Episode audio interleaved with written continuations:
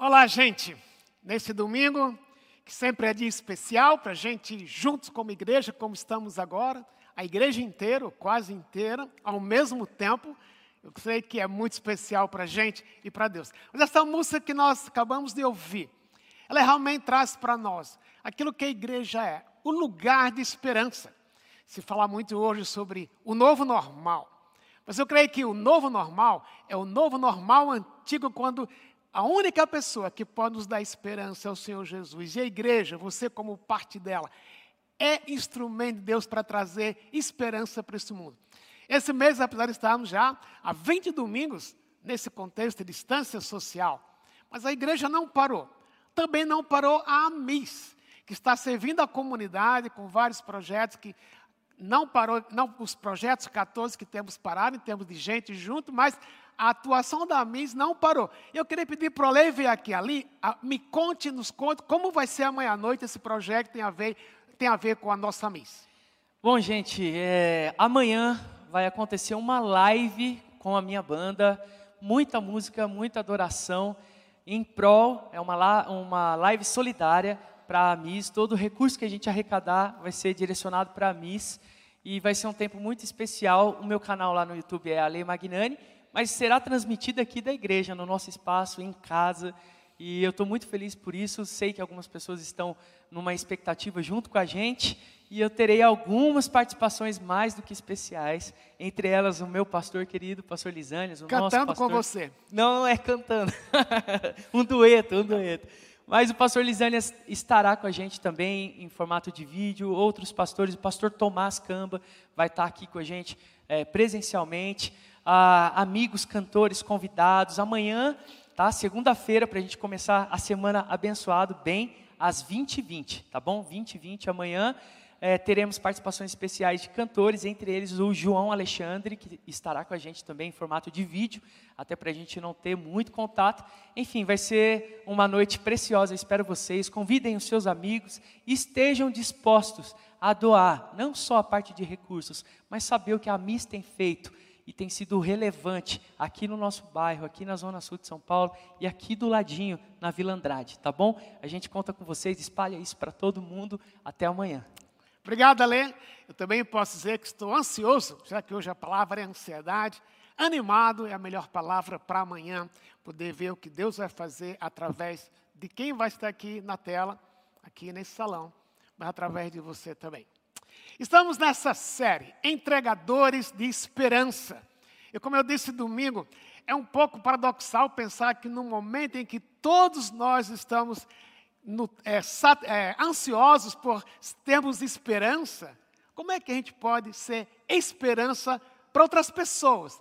Mas esse é o papel da igreja. A igreja é você, a igreja sou eu. E hoje o tema é ansiedade. Será que você é ansioso? Será que alguém já disse que você é ansioso? Eu queria começar mencionando é, duas coisas, duas histórias, histórias reais.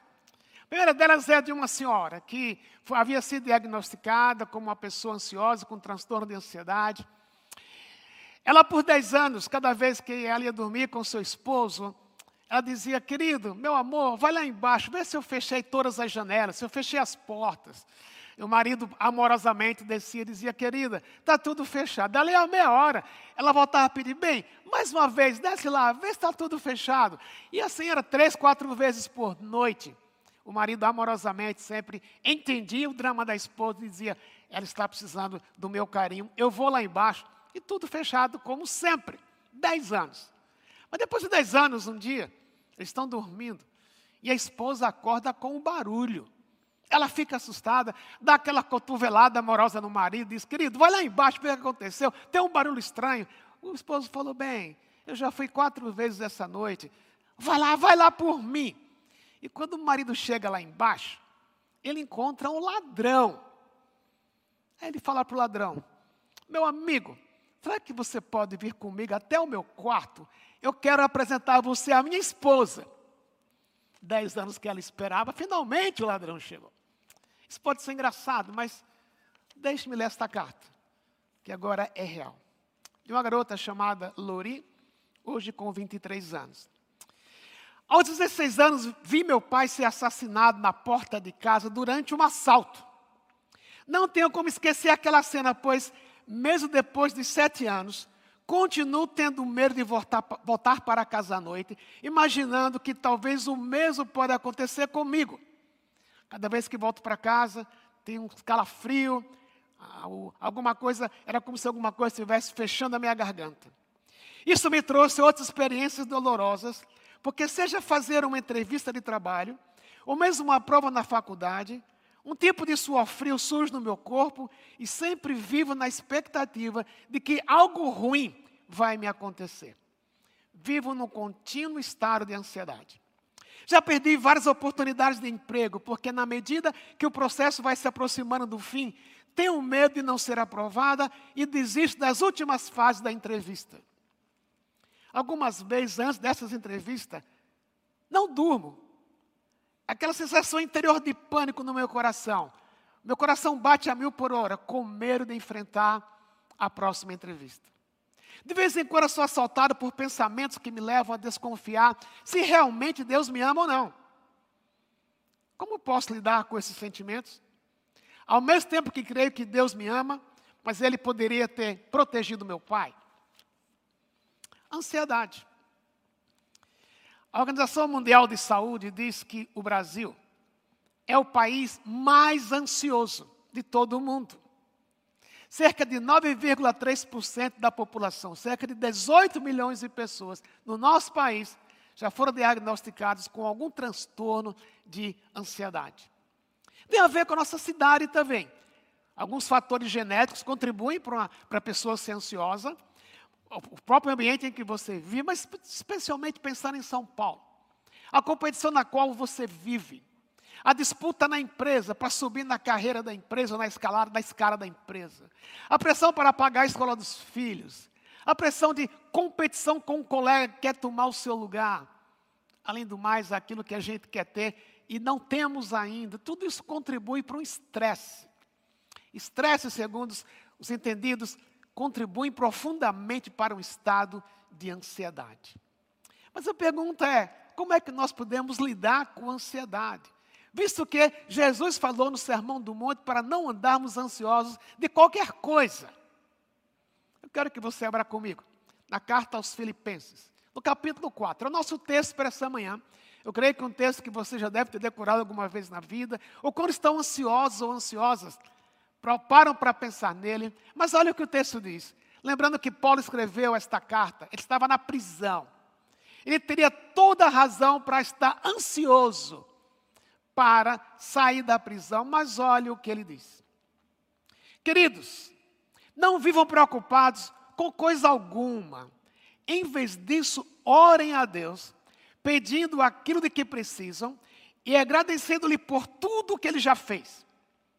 Então vocês experimentarão a paz de Deus, que excede todo entendimento e que guardará o seu coração e sua mente em Cristo Jesus. Por fim, irmãos, quero lhes dizer só mais uma coisa: concentre-se em tudo que é verdadeiro, tudo que é nobre, tudo que é correto, tudo que é puro, tudo que é amável e tudo que é admirável. Pensem no que é excelente e digno de louvor continuem a praticar tudo que aprenderam e receberam de mim, tudo que ouviram de mim e me viram fazer. Então, o Deus da paz estará com vocês. Uma exortação à igreja de Filipos, como é para mim, como é para você. Mas o que é ansiedade? Nós temos dois tipos de ansiedade, genericamente falando. Tem aquela ansiedade que é boa. Aquela ansiedade quando você vai para o aeroporto, o trânsito da marginal está caótico, você vê que o relógio anda mais rápido que o trânsito, você tem medo de perder o voo, tenta apressar o passo do motorista dirigindo o seu carro, mas, ok, chega no aeroporto, você não perdeu o voo, a vida volta ao normal. Algumas vezes a ansiedade nos empurra para fazer alguma coisa. O apóstolo Paulo disse que ele tinha uma tremenda preocupação com as igrejas. Quando Marta e Maria estavam com Jesus na casa de, de Lázaro, e Marta reclamou com Jesus porque Maria estava aos pés dele. Jesus disse: Marta, você se preocupa muito com as coisas deste mundo. Essa ansiedade é natural a todos nós. Mas não é outro tipo de ansiedade.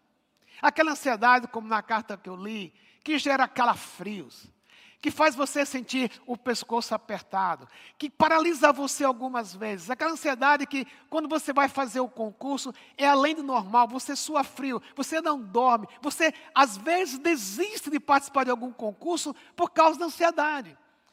A ansiedade gera náuseas, gera batida acelerada do coração, produz efeitos no seu corpo.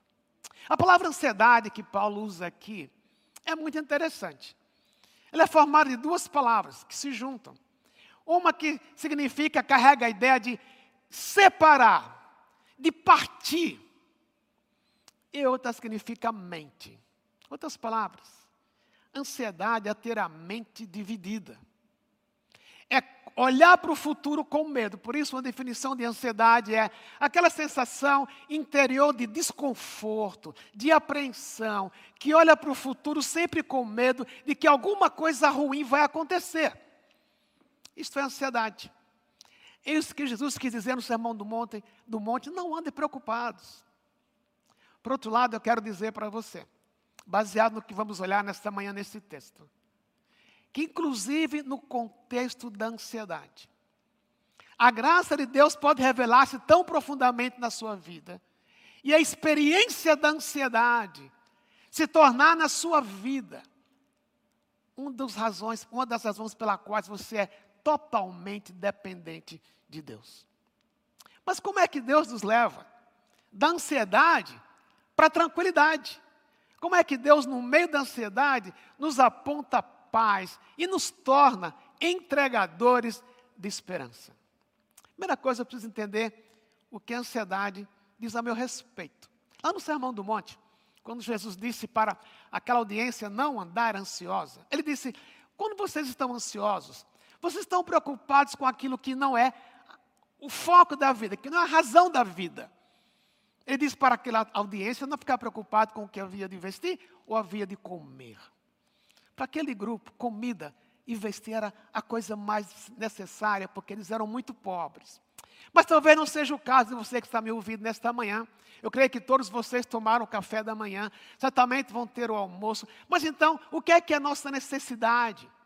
Talvez numa cidade como São Paulo, é bem diferente. Talvez seja, quando é que eu vou ter um iPhone novo? Quando é que eu vou ter um salário melhor para trocar o videogame do meu filho? Quando é que eu vou poder transferir o meu filho de uma escola pública para uma escola particular? Quando é que eu vou subir na carreira? Quando é que você ser o presidente da empresa?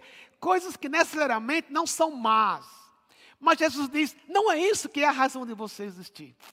Também é quando a Bíblia fala de, de ansiedade, pensando no Sermão do Monte, ele diz que a ansiedade faz a gente pensar que a gente não tem valor. Porque ele diz no Sermão do Monte: se Deus sabe cuidar dos passarinhos, quanto mais de você, que tem muito mais valor, você e eu custamos o sangue de Jesus Cristo, ele morreu por nós na cruz para nos dar vida, temos valor e Deus não abandona aquilo que ele criou, aquilo que ele deu vida. Mas a coisa mais delicada quando pensamos em ansiedade é que Jesus disse também quando andamos ansiosos. Era como se achássemos que Deus não existe. Isso é delicado. Então Deus quer nos levar da ansiedade para a paz. E como é que Ele faz? Como é que Ele leva você de uma sensação de apreensão, medo do futuro, para trazer tranquilidade no seu coração e fazer de você uma pessoa que experimenta paz nele, esperança, e é um entregador de esperança. Voltando para Filipenses capítulo 4, ele diz que, em vez de andar, andar ansioso, eu preciso orar. Parece uma coisa tão simples, né? Puxa, eu sempre vi isso, é só orar. A palavra orar, que Paulo usa aqui, algumas vezes é traduzida como adorar. Não é aquela oração flecha, como se diz, que você está no elevador, indo para o trabalho e fala, Deus me protege no trânsito, dá uma marginal sem trânsito hoje, faz um milagre, e você ora e nunca mais lembra. Se você fosse hoje falar com o presidente da República, você passaria por um protocolo. Então chegaria no Palácio da Alvorada e dizia, quer entrar. Não, marcou hora, você está com a roupa apropriada, quanto tempo você tem? Com Deus não temos protocolo, mas, quando estamos falando de ansiedade, aqui é adoração. É quando eu paro, eu tenho, eu tenho que ter um tempo específico, eu vou parar para falar com Deus daquilo que está dentro do meu coração. A palavra orar aqui, o verbo orar, o verbo adorar, ele tem um prefixo, o prefixo pros, que carrega a ideia de chegar perto, de curvar-se. Isso estou vivendo lutando com ansiedade. Eu preciso parar para falar com Deus daquilo que vai dentro de mim de uma forma especial. De eu parar e dizer, eu preciso de um tempo com Deus para falar com Ele sobre a minha ansiedade. Mas tem uma coisa aqui. Alguns de vocês talvez estão me ouvindo nesta hora, lutam com isso. Alguns, estão, alguns talvez estão tomando remédio. Alguns estão indo a um terapeuta. Às vezes você faz isso escondido, porque você não quer que as pessoas falem de você que você é ansioso. E você às vezes carrega a culpa. Meu querido, minha querida, se você está tomando remédios ou indo para um terapeuta, essa mensagem também é para você. Porque Deus não lhe abandona, não lhe rejeita. Porque você toma remédio, mas por outro lado, Deus quer transformar sua ansiedade em tranquilidade. Mas ele diz: adore. A primeira coisa é adorar. E quando eu falo de adoração, chegar perto de Deus, eu tenho que também deixar Deus ver o que está dentro de mim. Há um momento de confissão em que eu preciso de Deus, o Senhor sabe. Por mais que eu saiba que o Senhor cuida de mim, eu estou ansioso. Há uma confissão para ser feita. E quando eu admito a minha ansiedade, eu estou dizendo, Deus, eu preciso da sua ajuda. Mas também é parar diante de Deus para reconhecer a sua o seu todo poder sobre nós para mudar aquilo que nós estamos precisando mudar. É reconhecer que Ele conhece todas as coisas, Ele conhece o meu coração, Ele sabe o que causou ansiedade em mim. Pode ter sido um evento como esse na vida de Lori, pode ser um fator genético, seja o que for. É chegar diante de Deus como você está e sentir-se acolhido. Por isso, Paulo também diz que é uma oração de as súplicas. Palavra súplica é muito interessante também, porque ela carrega a ideia de uma força, até uma espécie de compulsão, uma compulsão positiva, mas envolve emoções. Havia uma senhora que ficou viúva cerca de sete meses atrás, e ela tinha três filhos, e ela acordou, fez um acordo com os filhos que naquela certa hora ela ia fechar a porta do quarto, ia ficar sozinha com Deus e falar do que havia no coração dela. E muitas vezes os filhos a ouviam chorando, falando alto. E um dia um filho de três anos falou para a mãe: Mãe, eu posso ficar com a senhora? Ela falou: Filhinho, não. Eu quero estar sozinho com Deus, porque é nessa hora que eu faço as minhas devoções. Dali a pouco o telefone toca, o filhinho atende, e alguém diz: Eu quero falar com a sua mãe. Aí o filho responde: Agora ela não pode, porque ela está fazendo as emoções dela. Súplica tem a ver com emoção. Tem a ver quando você chora, quando você reclama, quando você diz, Deus, eu não aguento mais, mas Senhor, eu, Tu és aquilo que eu, que eu sei que Tu és. Entra na minha vida para mudar esse meu estado. Você suplica, você chora. Você pode cantar também, mas suplicar tem a ver com derramar o seu coração perante Deus. Mas a palavra também, que aparece na, na tradução atualizada, que é mais direta do grego, inclui a ideia de desejos. Mas você não sabe que Deus sabe dos seus desejos antes de você falar com Ele? A Bíblia diz que é assim. Mas sabe, quando estamos lidando com ansiedade, de acordo com esse texto, eu preciso falar dela. Eu preciso falar dela com Deus e elaborar o que vai dentro do meu coração. Porque na medida que eu elaboro, que eu digo, que eu formulo, eu estou ouvindo a mim mesmo mas eu tenho a oportunidade de fazer isso perante o Deus que me ama, a despeito da minha ansiedade. Aquele Deus que diz: lance sobre mim toda a ansiedade que você tem, toda a preocupação que você tem, porque eu tenho cuidado de você. É um presente indicativo. Eu estou cuidando. Eu não parei ontem, eu não vou parar hoje, nem vou parar amanhã. Mas fale, diga o que está no seu coração, chore, mas me adore mas também elabore aquilo que você precisa me dizer e é o Deus que acolhe. Mas tem uma última coisa. Um certo alto executivo de uma certa empresa brasileira, ele, vou chamá-lo de João Paulo, ele era conhecido na sua empresa pela sua capacidade de liderança, uma liderança que inspirava. Ele começou como vendedor, passou a ser gerente, do gerente foi para a presidência em cerca de seis anos e meio. Ele só pensava na cotação das ações da sua empresa na bolsa. Metas eram atingidas cada ano. Mas ao mesmo tempo, o João Paulo estava perdendo a família porque ele só pensava no crescimento da empresa, no seu nome, em ser visto como empresário do ano, como algumas vezes ele foi capa de revista. Um dia, João Paulo tem um ataque do coração. Vai para o hospital, depois de três dias ele vai ter alta, teve alta, e o médico chama de lado e fala assim: João Paulo, se você não mudar o seu estilo de vida, daqui a três meses você vai estar aqui de novo. E quem sabe, se você não mudar o seu estilo de vida, daqui a um ano você vai estar no céu já. João Paulo foi para casa. Chegou em casa, contou para a esposa o que havia ouvido. Foi para a varanda do seu apartamento, apartamento de quase 500 metros quadrados. Pegou uma, pegou uma folha de papel em branco e escreveu assim: Deus, hoje estou me aposentando da minha função de CEO do universo. Aqui está a minha agenda e a minha carteira. Às vezes, a ansiedade era como se fôssemos aquele que quer controlar a família, o futuro, o trabalho, os funcionários, quando isso gera estresse. Mas o texto diz que se existe alguma coisa boa, se existe algum louvor, se existe algo de excelente, é nisso que eu devia ocupar a minha mente. Algumas coisas que a gente põe na mente são boas. Subir na carreira é muito bom. Ganhar mais dinheiro é muito bom. Não ter medo de ter um diagnóstico que eu não queria receber é muito bom. Mas se isso ocupa o seu pensamento continuamente, isso gera estresse, que detona a ansiedade, entre outras coisas. Mas o que Paulo diz, foque sua mente no que é bom. O que é que é bom? Deus. Deus cuida de você.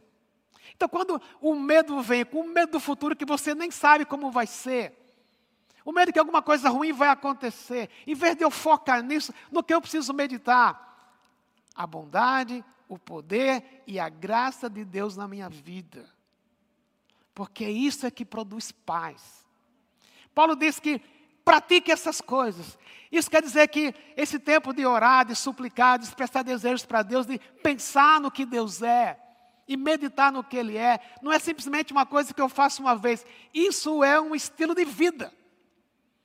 Um dos autores que eu gosto mais, que quando fala sobre emoções, Archibald Hart. Escreveu alguns anos atrás um livro chamado Da Cura da Ansiedade. Ele diz, num certo capítulo, que nenhum tranquilizante cura você permanentemente da sua ansiedade. Mas é uma mudança de estilo de vida baseado nesses princípios aqui. Em vez de eu meditar na ansiedade, em vez de meditar no medo que eu tenho, em vez de meditar no futuro distante que eu não sei se vai acontecer, eu poder meditar que Deus está comigo e que me convida para lançar sobre Ele toda a minha ansiedade. Eu queria relembrar algumas coisas bem simples. Eu disse no início: a ansiedade na sua vida, na minha vida, pode tornar-se uma fonte de dependência de Deus. E qual o fruto da gente adorar, agradecer e meditar? Paz. Ele diz: e a paz de Deus guardará os vossos corações e as vossas mentes. Se olhar para a ansiedade e dizer a Deus, eu vivo num ambiente interior horrível. Só quem vive debaixo de uma ansiedade sabe a dor que carrega dentro de si. Entre confiar em Deus e olhar para o futuro com medo. Mas é tão fácil agradecer quando estamos bem de saúde, quando temos dinheiro na conta, quando os filhos vão bem na escola, e hoje, pensando no dia dos avós, como Gabriel falou, você ter netos que enchem a sua casa de alegria, é fantástico agradecer isto. Mas quando eu paro para agradecer as tribulações E aquilo que gerou ansiedade na minha vida, que eu não entendo.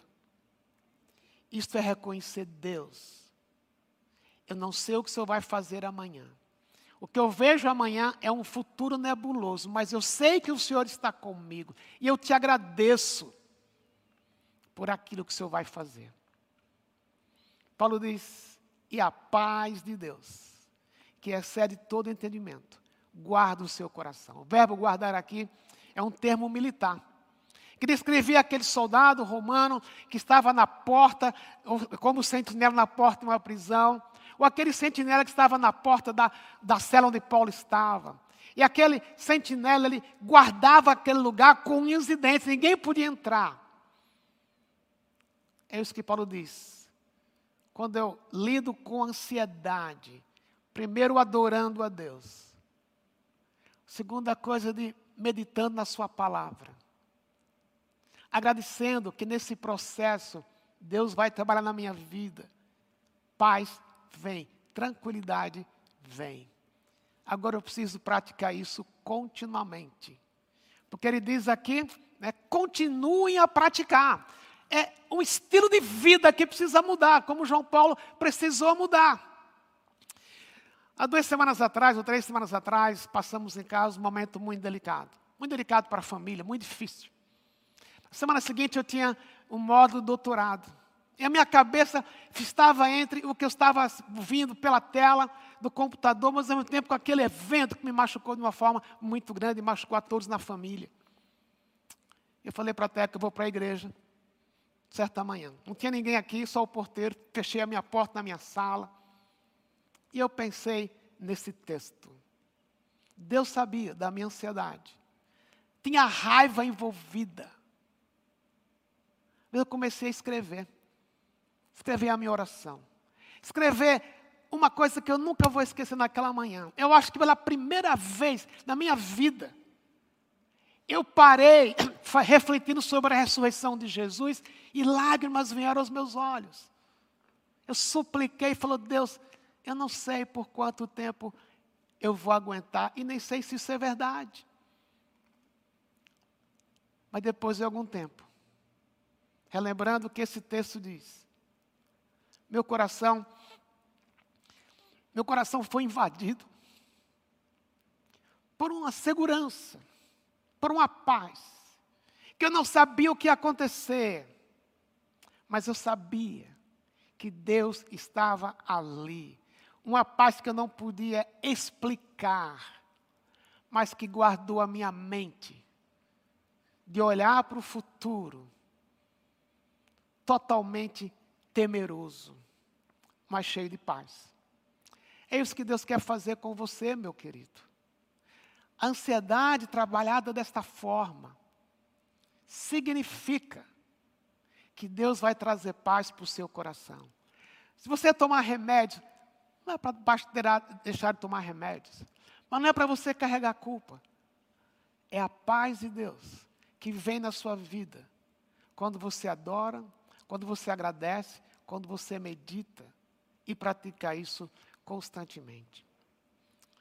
Eu queria convidar você para cantar essa próxima música. Não terminei o sermão ainda. Por favor, não vá embora, porque daqui a pouco nós vamos dá um nó, no bom sentido, daquilo que nós falamos. Mas antes é preciso eu lembrar, eu meditar que Deus é fiel e que Deus quer transformar na sua vida ansiedade em esperança, ansiedade em tranquilidade. Vamos olhar essa música e cantá-la juntos.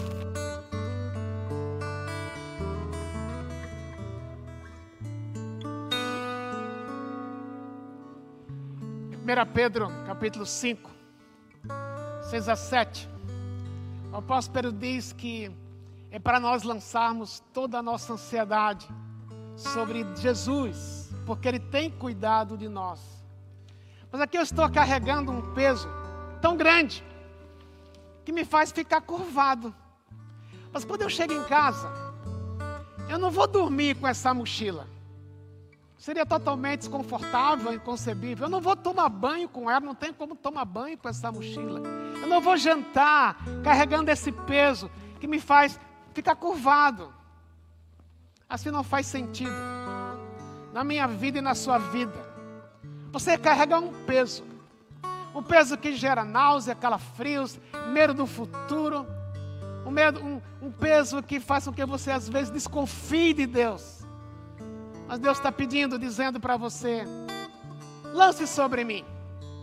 Venha adorar, venha agradecer, venha suplicar, venha mudar o estilo de vida. Que eu vou lhe capacitar, porque eu tenho cuidado de você. O que é que eu preciso fazer? Januário, vem aqui me ajudar.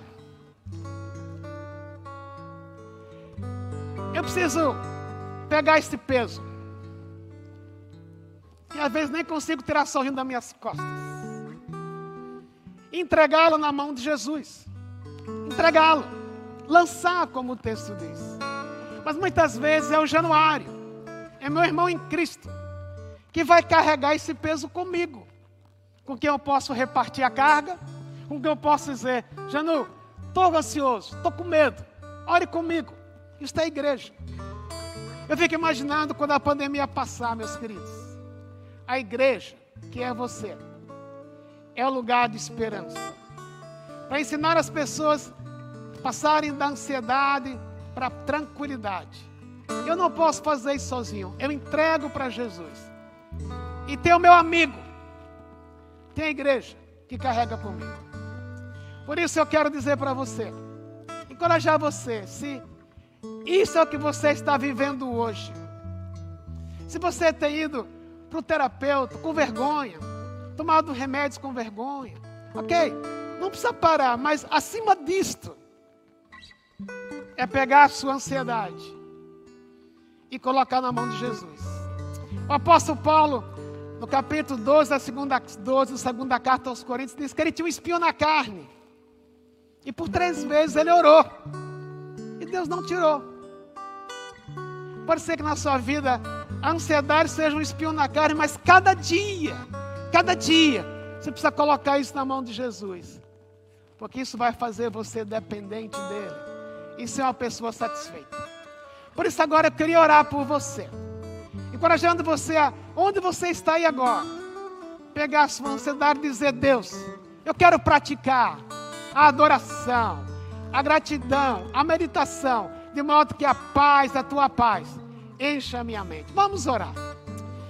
Ó oh Deus amado, o Senhor conhece cada um que está nessa hora, no sofá de casa, no aeroporto, no hospital, em algum lugar do mundo. A luta que cada um tem. Com certeza, muitos de nós estamos aqui vendo este culto. Estamos entre esses 18 milhões de brasileiros que lutam com ansiedade. E nesse instante te pedimos, Deus, que a gente possa, como indivíduos, pegar essa ansiedade e colocar na tua mão, resolvendo confiar, que lançando sobre o Senhor a nossa ansiedade, o Senhor cuida de nós. E nós queremos assumir isto como verdade. Que eu não preciso olhar para o futuro com temor, porque o Senhor vai me levar até lá protegido. Por isso, Pai, obrigado por essa verdade. Obrigado porque o Senhor é fiel, como nós cantamos. E aquilo que o Senhor diz, que cuida da gente, o Senhor vai cuidar. Por isso oramos, terminando dizendo que a graça do Senhor Jesus, a graça que nos acolhe, mesmo quando estamos ansiosos e quer transformar ansiedade em paz, que a graça do Senhor Jesus e o teu amor nos faça perder o medo e que o Espírito Santo que habita em nós produza em nós essa transformação. De não sermos ansiosos, mas sermos tranquilos, cheios de paz. Pedimos isso em nome do nosso Salvador e amado Jesus Cristo. Amém. Deus abençoe você. E não esqueça, vamos nos encontrar amanhã à noite, às 20h20 na live. Uma boa semana, cheia de paz e não ansiedade. Até mais.